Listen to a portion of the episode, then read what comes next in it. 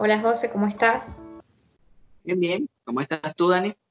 Bien, chévere, emocionada con este nuevo encuentro en el que les traemos un tema interesante sobre lo que deben saber eh, antes de asistir a una consulta psicológica o psiquiátrica. Eh, pareciera que todo lo que tiene que ver con la salud mental no ha dejado todavía ese estigma desde que comenzó, ¿no? desde que comenzó todo este, todo este movimiento. Eh, nos parece importante pasearnos por algunos conceptos ¿okay? que serían bueno tener claros eh, antes de decidir tomar eh, la, consulta de alguno de estos profesionales. bueno, vamos a definir qué, qué es un psicólogo. ¿no? Psicólogo, psicólogo es un profesional de la salud mental que tiene una formación universitaria en la cual, eh, partiendo de donde se forme, puede o no eh, hacer psicoterapia y evaluación. Yo sé que es medio controversial esto de partiendo de donde se forme, porque me parece que hay ciertas eh, instituciones, ciertas universidades donde la formación es muy general y se pasea más por otras áreas de la, de la psicología, porque no todos los psicólogos pueden hacer eh, psicoterapia. Eso es importante también aclararlo. Hay psicólogos que se encargan de otras eh, funciones también muy importantes, muy necesarias, pero que no son eh, relacionadas directamente con el trato con un paciente.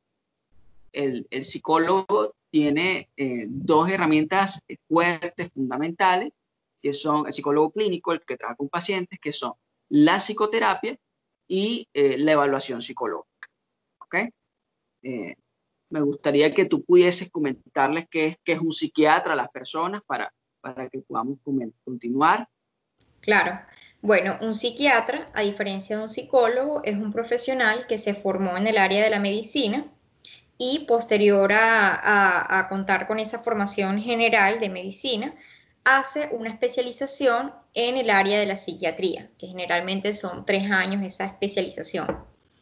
Esa especialización le permite tener un conocimiento más eh, detallado, más profundo sobre el funcionamiento cerebral, sobre las causas biológicas de eh, lo que se encarga la psiquiatría, que es el estudio, el diagnóstico, la prevención y el tratamiento de lo que conocemos como trastornos mentales. Trastornos mentales son todas aquellas eh, alteraciones, o sea, es una afección que altera la manera en que pensamos, la manera en que sentimos, la manera en que nos comportamos y la manera en que nos relacionamos. Hay diversos tipos de trastornos mentales. Eh, los psiquiatras se encargan de tratarlos o trabajan eh, utilizando principalmente la farmacoterapia, es decir, eh, tratan estas enfermedades mentales utilizando fármacos, medicamentos eh, particulares que eh, vale la pena destacar que no funcionan o no actúan, no se, les, no, se, le, no se evidencia su efecto o su mejoría en el paciente, sino días después, ¿no? O sea, hay que ser paciente con esa respuesta ante el tratamiento. Y eh, todo medicamento, como todo medicamento, eh, tiene efectos secundarios. Entonces es importante para las personas que eh, reciban este tipo de tratamiento que puedan conversar, que puedan preguntar a su psiquiatra tratante sobre eso, aunque, aunque generalmente se espera que este profesional las presente de una, ¿no? O sea, las ventajas, las desventajas, los efectos esperados, no esperados, etcétera. Y bueno, básicamente eso, pero la otra herramienta que, que algunos psiquiatras emplean, no todos, es la psicoterapia. ¿Ok?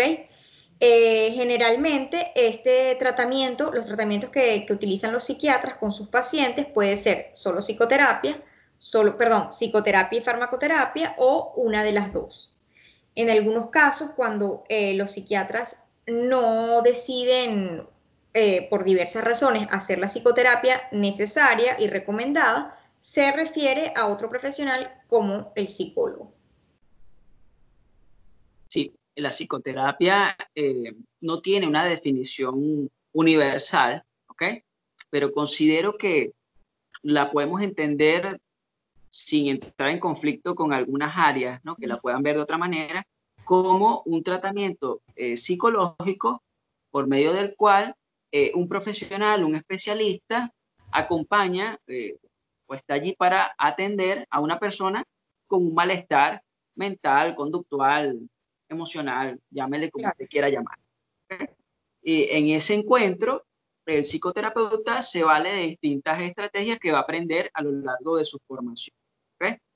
Eh, el psicólogo, eh, eh, a lo largo de su carrera, a menos, yo estoy en la Universidad Central de Venezuela, nosotros allí nos forman de este estilo, cuando tú escoges la mención de clínica dinámica, tiene diversos conocimientos que ha adquirido por sus estudios constantes, supervisiones en torno al ejercicio de la psicoterapia, como un fuerte que tenemos los psicólogos. Sin embargo, un psicólogo para ser psicoterapeuta debe posteriormente a graduarse hacer alguna formación en psicología clínica y posteriormente una formación en psicoterapia. Entonces es diferente hablar de psicoterapeuta a psicólogo. Claro, o sea, lo que queremos decir es que, disculpa que te interrumpa, que es diferente eh, hacer psicoterapia que ser psicoterapeuta. Y eh, la evaluación psicológica es uno, o sea, son unos instrumentos que tiene un psicólogo, ¿ok? Eh, en donde eh, intenta determinar algo en específico con alguna persona, ¿ok? Puede ser determinar su nivel de inteligencia, determinar su personalidad, determinar cómo están algunas emociones, eso por distintas pruebas que utilizamos. Los psicólogos evaluamos, los psiquiatras no evalúan. Los psiquiatras medican, los psicólogos no medican. ¿okay? Claro. Eso es una diferencia importante tenemos las eh, diferencias de la formación de los dos profesionales, de ambos profesionales, y también la diferencia en cuanto al, al, modo de abordaje, al, al, tipo de trabajo, ¿no? Sí, de hecho, yo no describo cómo es la formación de psicólogos porque varía mucho, ¿no? Dependiendo de la universidad donde se estudie. Básicamente considero que un psicólogo ve el desarrollo eh, evolutivo, el desarrollo del cerebro, lo normal, ve las patologías mentales, eh, algunos conceptos o teorías psicológicas de cómo abordar esto, ¿ok? Vamos a decir a, grosso modo, aunque los pensos universitarios van a variar dependiendo de, cada universidad en donde se estudia. Claro. Eh, la típica pregunta, ¿no? O sea, antes de un psicólogo, un psiquiatra, yo voy al psiquiatra cuando ya estoy loco, voy al psicólogo cuando, o sea, qué hago?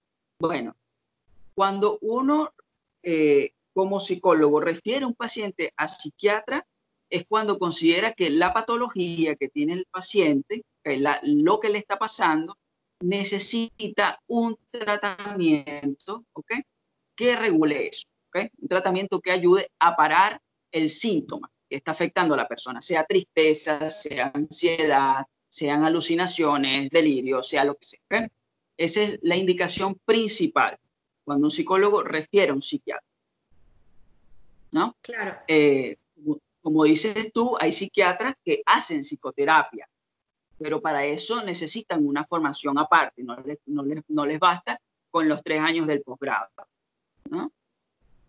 Entonces, eh, los, sería bueno, no sé qué piensas tú, hablar de los principales miedos que hay en torno a un, a un tratamiento psiquiátrico, ¿no? Uno cuando le dice al paciente, va al psiquiatra.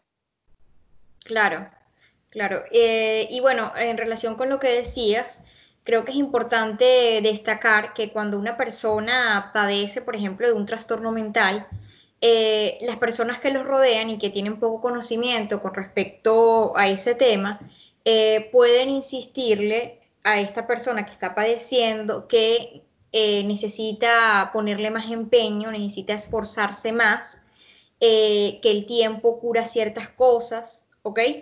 Y que ponga de su parte. Entonces hay que entender que cuando hablamos de, un trastorno mental, eh, por algo tienes que ver un profesional. O sea, es algo que se escapa de la voluntad y del control de la persona que lo padece. Entonces hay que informarse y eh, quitar ese estigma asociado a la salud mental. ¿Ok? Eh, y una buena indicación para las personas saber cuándo acudir a, buscar una ayuda profesional de, en cuanto a la salud mental, eh, más allá de cuando te refieran, como el caso que tú ponías, es cuando tenemos un malestar que eh, se puede intensificar, se eh, aumentan las frecuencias y además afecta nuestro funcionamiento diario, es decir, nos impide funcionar como lo solíamos hacer en nuestras actividades cotidianas. Cuando sentimos que ya no podemos trabajar, ya no podemos estudiar, no podemos dormir regularmente, no podemos comer igual, eh, no podemos, no, no queremos relacionarnos, o sea, hay un cambio que se intensifica, se hace cada vez más frecuente y nos frena o nos limita del funcionamiento regular que solíamos tener. Con lo que mencionas de, quienes rodean al paciente, eh, es como, como eso que dicen por ahí, que nadie ha visto que alguien con una fractura de piel le digan camina y que no te duela, ¿no? Claro. Depende de tu parte. Pero cuando se trata de algo eh, psicológico, eh, psiquiátrico, ahí sí vienen otras cosas, ¿no? Vienen como estos comentarios, porque viene, hay mucha desinformación en lo que tiene que ver con la salud mental. Entonces, es importante por eso esto que estamos haciendo ahora de conversar estas cosas y entre eso me parece también eh, detenernos un poquito eh, en el estigma que hay en cuanto al tratamiento, ¿no? Porque no, es lo mismo el impacto que tiene una persona decir voy a un psicólogo que voy al psiquiatra. O sea, cuando alguien le dice voy al psiquiatra, ya es como, wow, o sea, estoy, estoy loco, es lo que se dice, ya perdí, perdió la razón. ¿Por qué? Porque toma Miren, eh, y, las, y, las, principales eh, miedos que hay en torno al tratamiento es que me va a hacer adicto, me va a tener durmiendo por ahí todo el día, eh, voy a perder el control de mi vida, como la, adicción. Pero lo que hemos visto en nuestra experiencia es que mm, principalmente el paciente que queda adicto a un tratamiento, primero, no todos los tratamientos producen adicción. Segundo, los tratamientos psiquiátricos que producen adicción generan adicciones cuando el paciente no sigue las prescripciones, cuando el paciente no continúa las citas, cuando el paciente abusa de las dosis, eh, un tratamiento que le dieron indicar por tres meses, el paciente no fue más, ha pasado un año y sigue tomando. bueno, ya, ya ahí hay un daño, ¿no? Eh, en esas circunstancias es cuando vemos que el medicamento empieza a generar daño. Y cualquier efecto que usted sienta, bueno, la comunicación con el médico, ¿no? Mire, estoy sintiendo esta cosa, o sea, los ansiosos eh, le, va a gustar bastante esto, pero sí es importante comunicarse con, con el médico, ¿no? Constantemente de cualquier síntoma que puedan tener. Claro. Y bueno, otra quizás pregunta que se puedan hacer es quién puede acudir al psicólogo, ¿no? O sea, si hay que empezar a acudir a partir de cierta edad o si tiene algún límite de edad. Eh, y no, es decir, o sea, no hay un límite eh, establecido de edad, a menos que profesional no se sienta cómodo o no esté especializado en ese grupo, ¿no? Pero niños, adolescentes, adultos, adultos mayores pueden acudir eh, a verse con un profesional de la salud mental, ¿no? Porque, bueno, yo considero que eh, desde mi experiencia como psicólogo, pero también como paciente, eh, ir a recibir esa ayuda profesional, recibir esa ayuda terapéutica, eh, es difícil que uno se arrepienta, ¿no? Es como cuando uno decide hacer eh, una rutina de ejercicio. Por más que uno le ponga excusas o, se ponga justificaciones porque no es una buena idea, una vez que lo haces es difícil que tú te arrepientas, ¿no? Y digas, bueno, qué mala idea eh, fue haber, o haber ido a consulta psicológica o psiquiátrica. Bueno, hay ciertas excepciones si el profesional que te atiende realmente no es ético, no es profesional, es, otro caso, ¿no? Pero en general, hablando de la mayoría, eh, es difícil que te arrepientas de eh, acudir a, terapia. Toda una experiencia, eh, lo digo también como, como psicólogo y como paciente que he sido, una experiencia que, que, bueno, te, amerita su valentía también, ¿no? Porque eh, es enfrentarse con ciertas cosas que están allí, que pueden causar dolor, que pueden causar malestar, pero que es necesario trabajarla. Y que ese trabajo va a variar, ¿ok? Va a variar de psicólogo y va a variar dependiendo de la formación que este, este psicólogo tenga. Te va a influir la personalidad del terapeuta, va a influir el enfoque. Y si es importante que si no se siente cómodo, lo hable y cierre.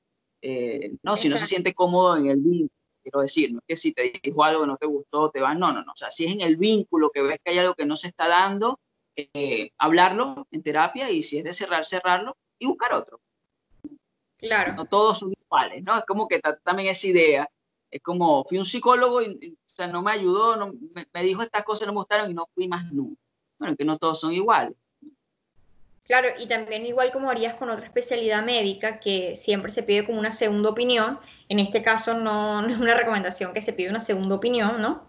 Eh, pero me refiero a si tienes una mala experiencia y si consideras que ese profesional no se está saliendo de, de, lo respetuoso, de, lo que consideras que es aceptable, bueno, puedes, puedes ir con otro profesional. No todos vamos a eh, quizás agradar o eh, actuar de la misma manera, porque también tenemos una formación muy diversa yo creo que otro, otro tema interesante con, las ideas que se le ocurren a las, personas cuando deciden ir a un psicólogo o un psiquiatra es que equiparan a veces o eh, consideran que un psicólogo o un psiquiatra puede equivaler, sobre todo pasa más con el psicólogo, ¿no? Que equivale a hablar con un amigo al que le pagas, ¿ok? Y eh, sí, como que, como, como es como una forma de banalizar la función que ejercemos los psicólogos, ¿no? Porque imagínate qué duro debe ser para uno escuchar algo así. Eh, es como, bueno, la formación eh, se, puede, se, se, puede no hacer porque, bueno, si cualquier persona nos puede sustituir o, bueno, ¿para qué están los colegios de psicólogos? O sea, porque si cualquier amigo puede ejercer esa misma función. Eh, es que los estigmas son con el psiquiatra para loco y el psicólogo como algo y unos, unas palabras de consuelo uno recibe ahí en la psicología.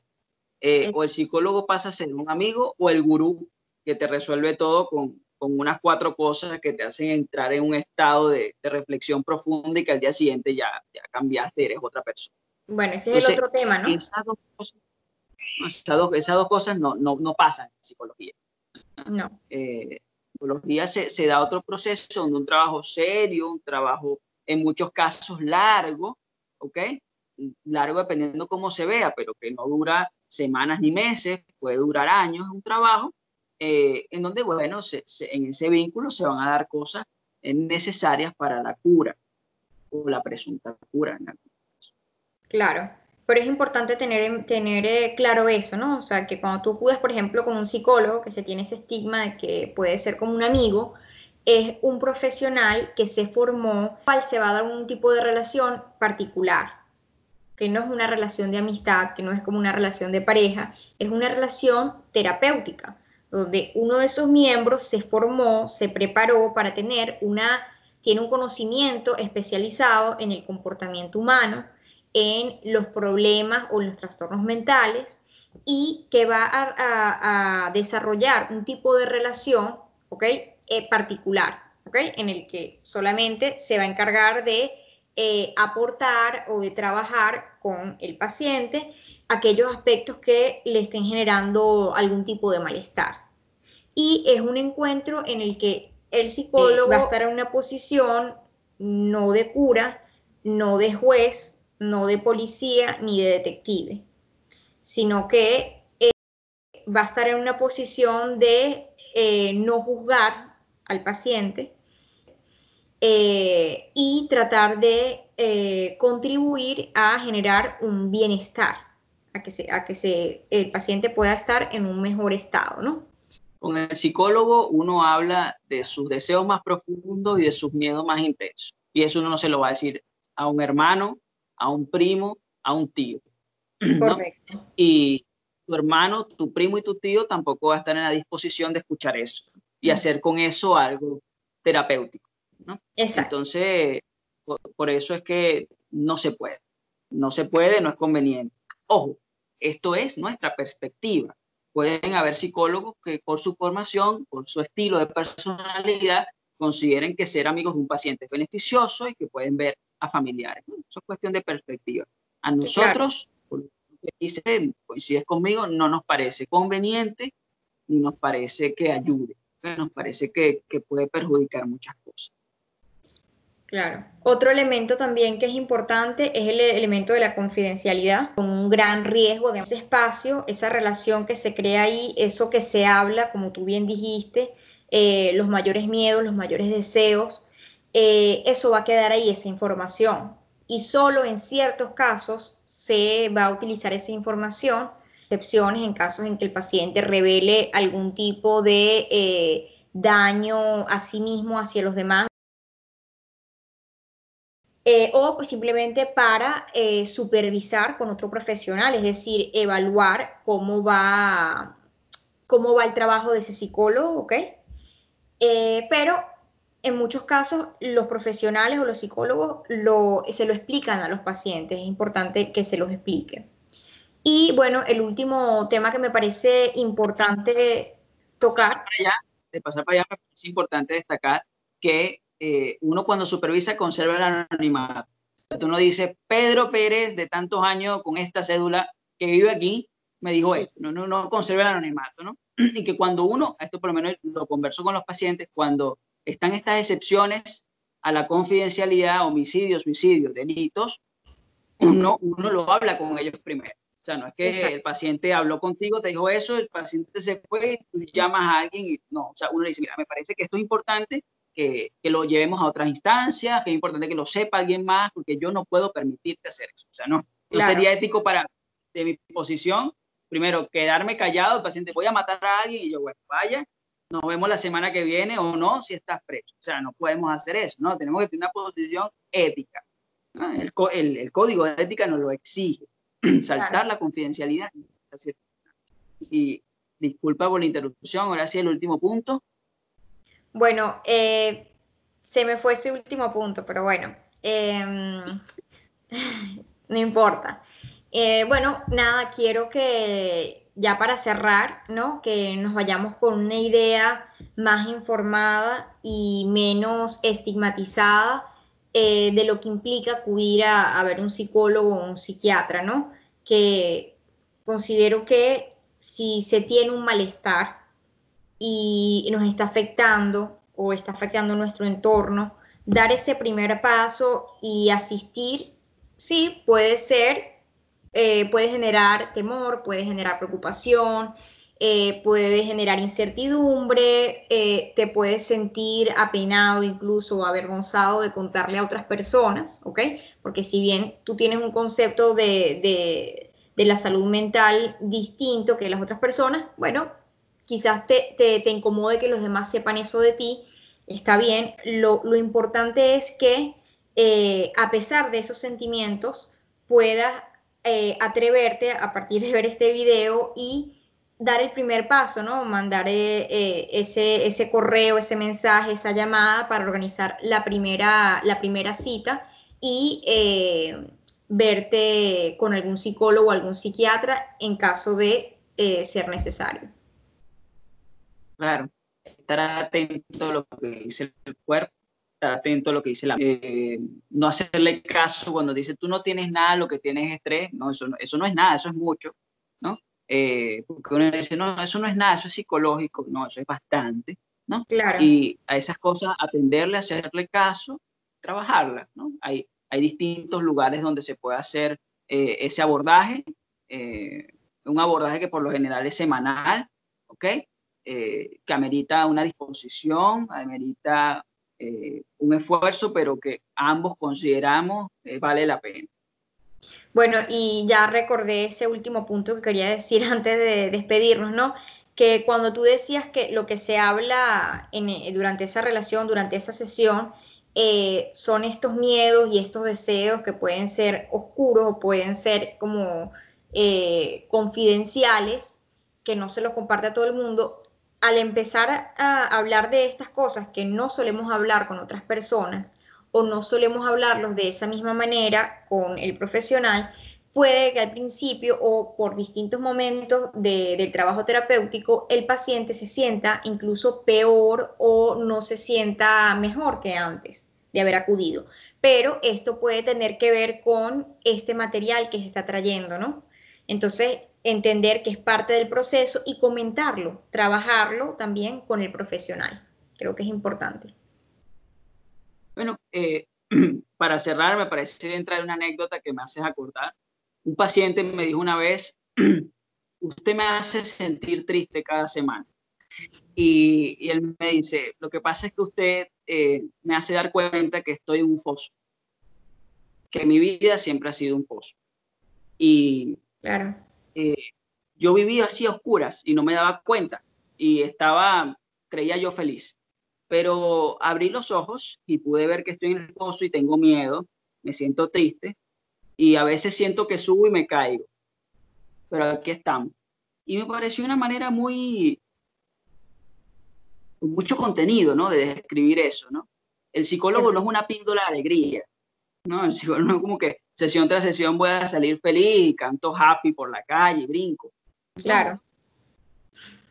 La, idea es que eh, usted se conozca, que, que vea qué pasa con usted y que en ese ver se pueda encontrar, mira, quizás por ahí hay un cambio. Claro, es parte de la realidad, ¿no? Lo, lo bonito y lo no tan bonito. Y bueno, es como, como se dice, ¿no? Eh, que se prefiere una mentira piadosa o, una verdad dolorosa. Creo que a veces es lo que aleja o asusta a la gente de, de acudir a estas consultas. Bueno, lo dejamos hasta aquí. Vamos a hablar hasta aquí por hoy.